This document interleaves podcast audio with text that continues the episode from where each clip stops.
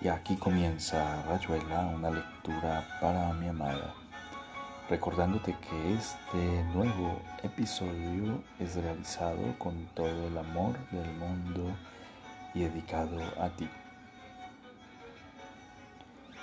Continuaremos con la lectura de uno de los textos de Julio Cortázar llamado 62 Modelo para Armar. Espero te guste. Te amo, te amo, te amo, mi dulce desconocida. Continuamos con la lectura de 62, modelo para armar de Julio Cortázar. De todo eso y de tanto más pudieron hablar a gusto en el tren de vuelta, con el cansancio y los vasos de limonada que los habían llenado de una agradable languidez gástrica lamentando solamente que Marras hubiera tenido que quedarse en Arcuell, rodeado de ediles que disimularían con un banquete las ganas que debían tener de partirle la cabeza. A los tártaros la estatua del héroe les había parecido magnífica y estaban convencidos de que jamás una piedra de hule se había alzado con una agresividad tan calculada en el centro de una plaza francesa sin contar que la idea de esculpir el pedestal en la parte superior era muy lógica para ellos y podía prescindir de todo comentario, por lo menos en el caso de Calac y de Polanco que habían acabado por vencer la tímida resistencia de Tell para quien la sirenita de Andersen en el puerto de Copenhague seguía siendo un canon absoluto en materia escultórica.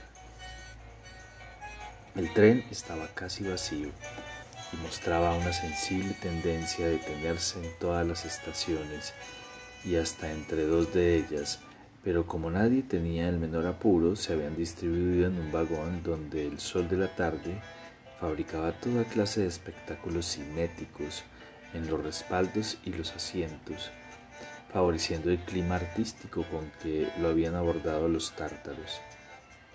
Era en un asiento del fondo, Nicole y Helen fumaban silenciosas y solo de cuando en cuando salían de la distracción para comentar las opiniones de la señora Sinamomo. La tristeza con que Lila había tenido que arrancarse de la contemplación de Calac y la aplicación que había puesto la hija de Boniface Pertul en admirar todo lo que admira Polanco en materia de inauguraciones. Se estaba muy bien en ese vagón casi vacío donde se podía fumar, ir de un asiento a otro para charlar o pelearse con los amigos, divertirse con las caras de Celia y Austin tomados de la mano y mirando el paisaje suburbano como si fuera el de Arcadia.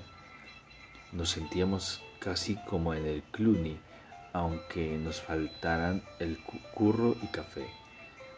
Aunque el pobre de Marras hubiera tenido que quedarse por culpa del maldito banquete, y cada uno se divertía o se distraía a su manera, sin contar el instante glorioso en el que el guarda descubrió que Calac no tenía boleto y procedió a extenderle una enorme hoja amarilla con multa y recargo y amonestación para interminable regocijo de Polanco. Tel y mi paredro, todo eso entre los recuerdos de inauguraciones y naufragios hasta el momento en que mi paredro sacó al caracol Osvaldo y se trató de saber con las apuestas correspondientes si Osvaldo sería capaz de recorrer íntegramente el borde de un respaldo mientras el tren salvaba la distancia de Arcueil a París, incorporando de paso el elemento de poesía que representaba la idea de su desplazamiento perpendicular con relación a la marcha del tren y la diagonal imaginaria resultante de los dos movimientos en cruz y las velocidades respectivas. Como solía ocurrirles cuando se encontraban después de viajes y ausencias, los tártaros estaban entre perturbados, satisfechos y belicosos. Ya al final de la inauguración habían polemizado acerca de un sueño de mi paredro que según Calac coincidía sospechosamente con una película de Milos Forman, y Tell había intervenido para modificar el desenlace, con el consiguiente desmentido de mi paredro y las otras y las aportaciones colaterales de Polanco y Marraz que habían llevado el sueño a dimensiones que su iniciador consideraba una pura fantasía.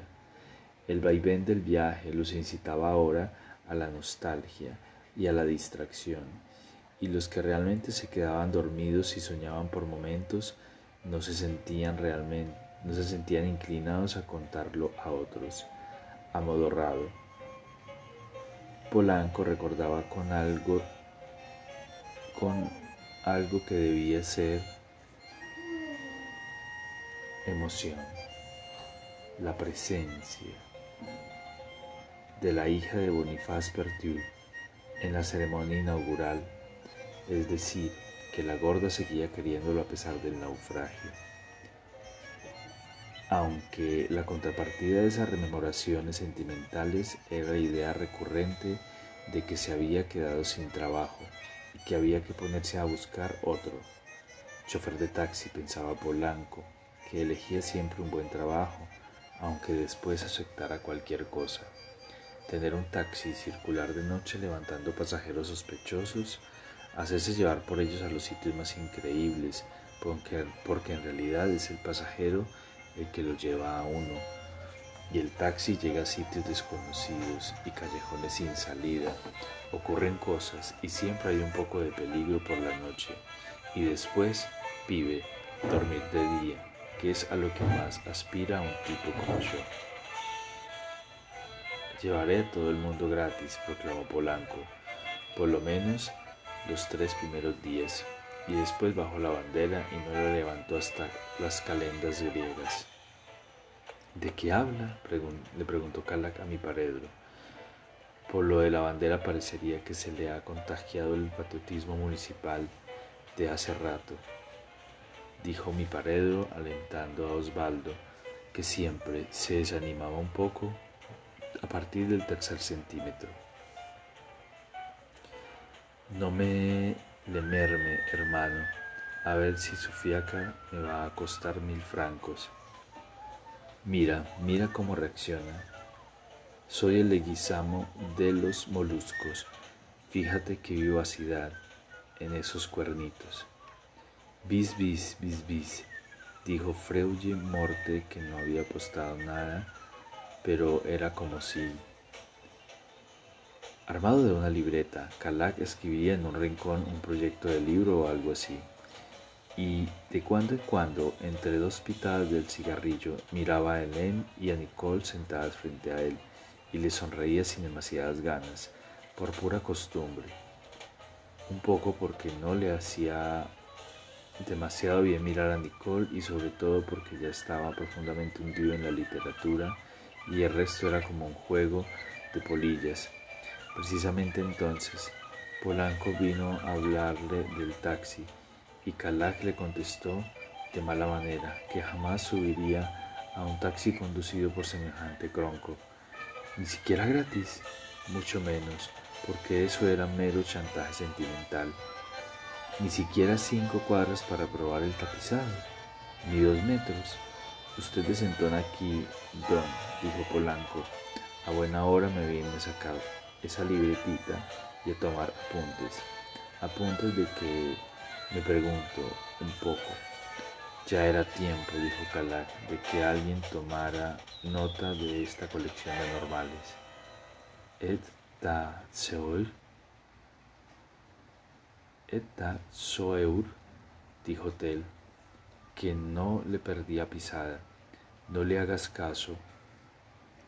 Lo despreció Polanco. Ya te imaginas lo que puede escribir semejante petiforro. Decime una cosa. Che, ¿por qué no te vuelves a Buenos Aires? Ya que parece que allá son bastante sos bastante conocido. Anda a saber por qué. Te voy a explicar, dijo Calac cerrando la libreta con un abanico, como un abanico japonés, siguió de particular cólera, signo de particular cólera. No he podido resolver un problema básico. Y es que allá hay tanta gente que me quiere bien in absenta que si volviera, que, volviera quedaría seguramente muy mal con todos, sin que estarían encantados. Sin contar que además hay una enormidad de puntos que me quieren, que me quieren mal y que estarían encantados de ver cómo quedó mal, con los que me quieren bien. La explicación fue recibida como correspondía con un minuto de silencio. Ves, reaccionó congruentemente Polanco. ¿A qué horas mucho, a qué harías mucho mejor en subir a mi taxi que no tiene tanta milonga? ¿A vos no te parece? Sleeping Beauty. No sé, dijo Nicole, pero yo subiría a tu taxi amarillo. Eres tan bueno y me llevarás, me llevarías a como dirección es más bien imprecisa, murmuró abriendo otra vez la libreta. Sí, bonita, yo te llevaré, dijo Polanco, y a ese petiforro lo dejaremos plantado a menos que vos me pides otra cosa. Bueno, de acuerdo, que suba, que suba, decime si esto es vida.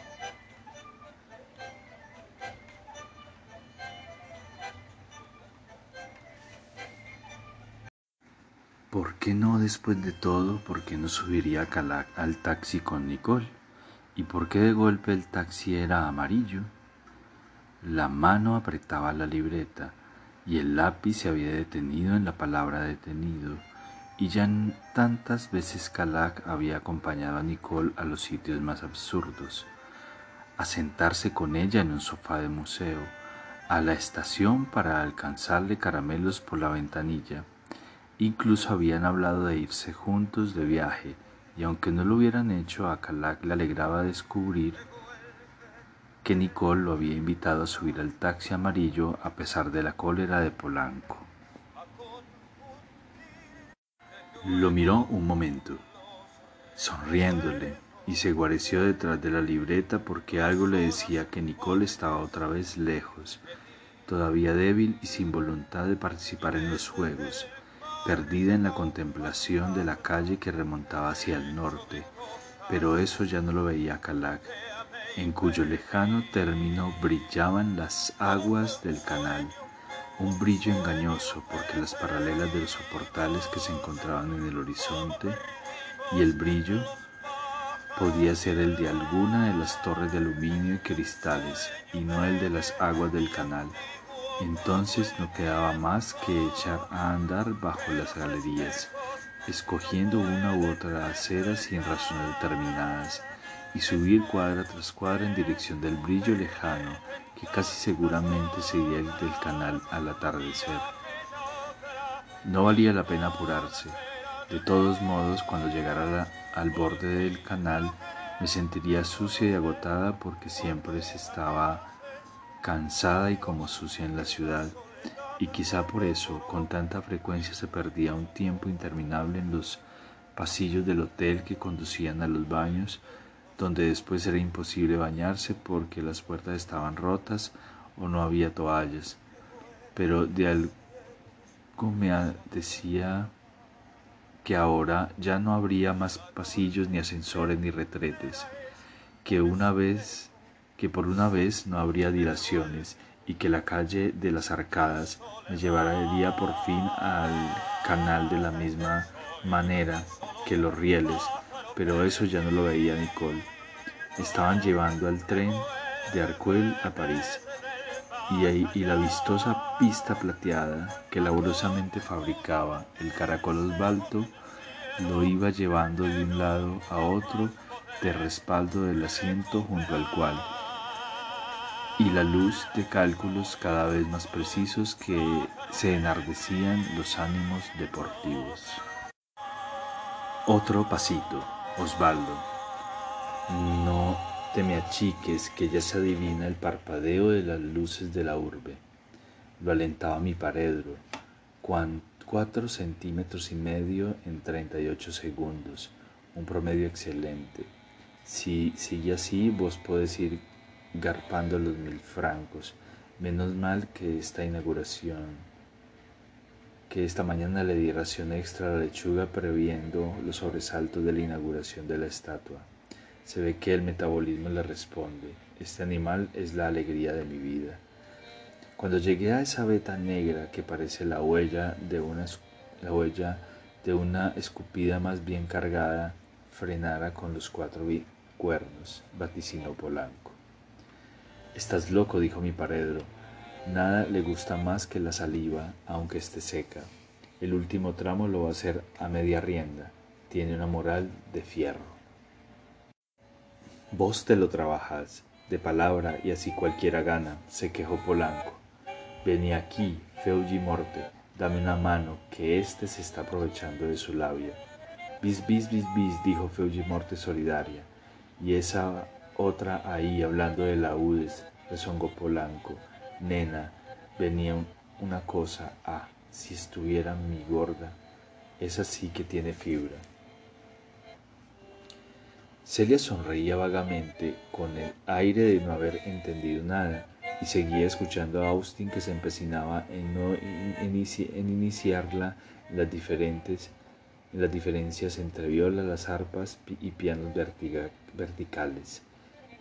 No podía dejar de ver a Helen, aunque toda la tarde había tratado de evitarla desde la llegada a la plaza Arcuel, cuando Helen había saludado a los tártaros just back from England y se había puesto a charlar con Nicole y con Tell.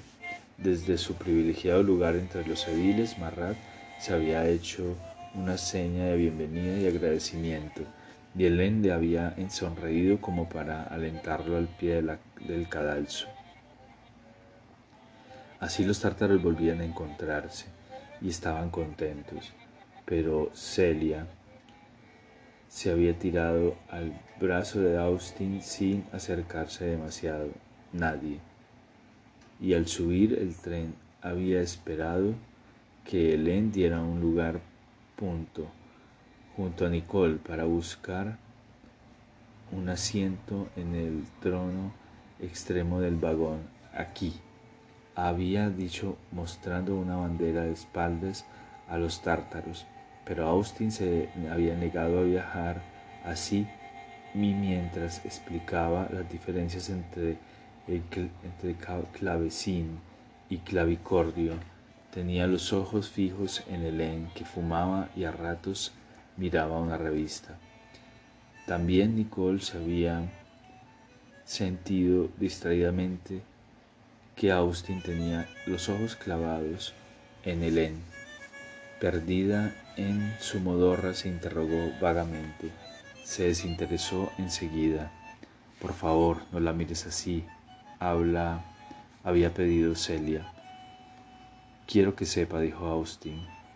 Pero sí, bebé, ¿cómo no iba a saberlo? ¿Cómo imaginar que Celia hubiera podido callarse? Me había bastado. Dos, me había bastado verlos juntos en la plaza para comprender que todo estaba dicho y que era justo que estuviera dicho, que la almohada hubiera sido una vez más el viejo puente de palabras y en algún momento Austin se había incorporado apoyándose en un codo para mirarla como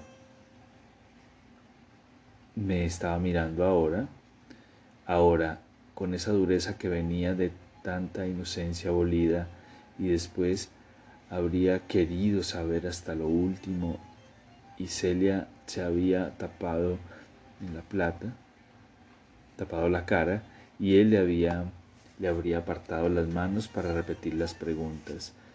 Todo habría venido así a jirones entre besos y caricias y una especie de perdón que ni ella tenía que pedir ni el que lugar, admirando las chimeneas y los pies que estaban en situaciones y jefes de estaciones que iban sucediendo a Arcule a París. Entonces él le habrá contado a su vez lo de nadie, lo de Nicole, se dijo Helen. Y Celia había llorado un poco porque siempre quiso mucho a Nicole y comprende que la ha perdido como amiga que nos ha perdido a Nicole y a mí, pero naturalmente no se le ocurrirá que de alguna de cruzarse, de alguna curiosa manera ha, perdido a Nicole por huir de mi lado. y cruzarse entre ella y el inglesito, así como al inglesito no se le ocurrirá que una vez de odiarme como debe a Celia, ya que ni mi paredro tiene razón cuando dice que Sartre está loco y que todos somos mucho más la suma de los actos ajenos que de los propios, y tú ahí de espaldas, de pronto, más sabio y más triste que ellos, de que te habrá servido, de que te habrá servido tanta previsión si al final estás danzando esta misma música insensata que hacerle Juan fuera de encender otro cigarrillo y dejarse mirar por el bebé ultrajado, tarde de frente, todo el mapa de la cara para que se la aprenda de memoria es una vaca, dijo Austin, volviéndose al órgano hidráulico. Negra y blanca, dijo Celia. Pero es hermosísima. Sí, ya hasta tiene un perro. Un perro, dijo Austin. Dejemos ahora mismo, vayamos a mirarlo de cerca. Nunca he visto de veras una vaca, te lo juro. Vayamos mirarlos de cerca. Nunca he visto de veros una vaca, te lo juro. No es nada tan extraordinario, dijo Austin. No es más que... No es nada tan extraordinario, dijo Austin. No es mala porque soy tan extraordinario, dijo Austin. No es nada personal, dijo Austin. Estamos para servirla una a una desesperación podemos tomar el tren siguiente, bajémonos sin, sin saludar, sin que se den cuenta. Nicole entreabrió los ojos y los vio pasar borrosamente. Me imagino que buscaban otro vagón para hacer sentirse más solos. Tan distantes como esa tarde marraz había rodeado las calles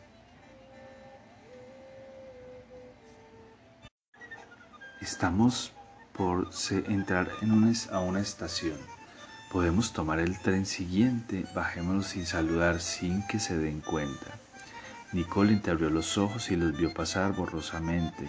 Imaginó que buscarían otro vagón para sentirse más solos, tan distantes como esa tarde marraz rodeado de liles, cantando en la sala de banquetes después de los discos, como Juan de espaldas junto al asiento donde se disputaba la carrera.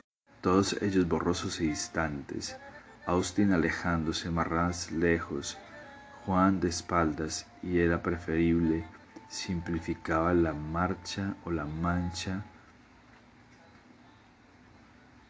calle arriba hacia el norte, porque aunque no hubiera nada el sol en la ciudad, se sabía que el canal estaba al norte, Siempre se hablaba de subir al canal que sin embargo poco a poco conocían donde desde donde desde el santuario.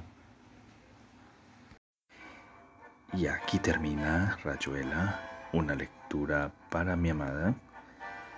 Espero este episodio haya sido de tu agrado. Te amo, te amo con todo mi ser y todo mi corazón.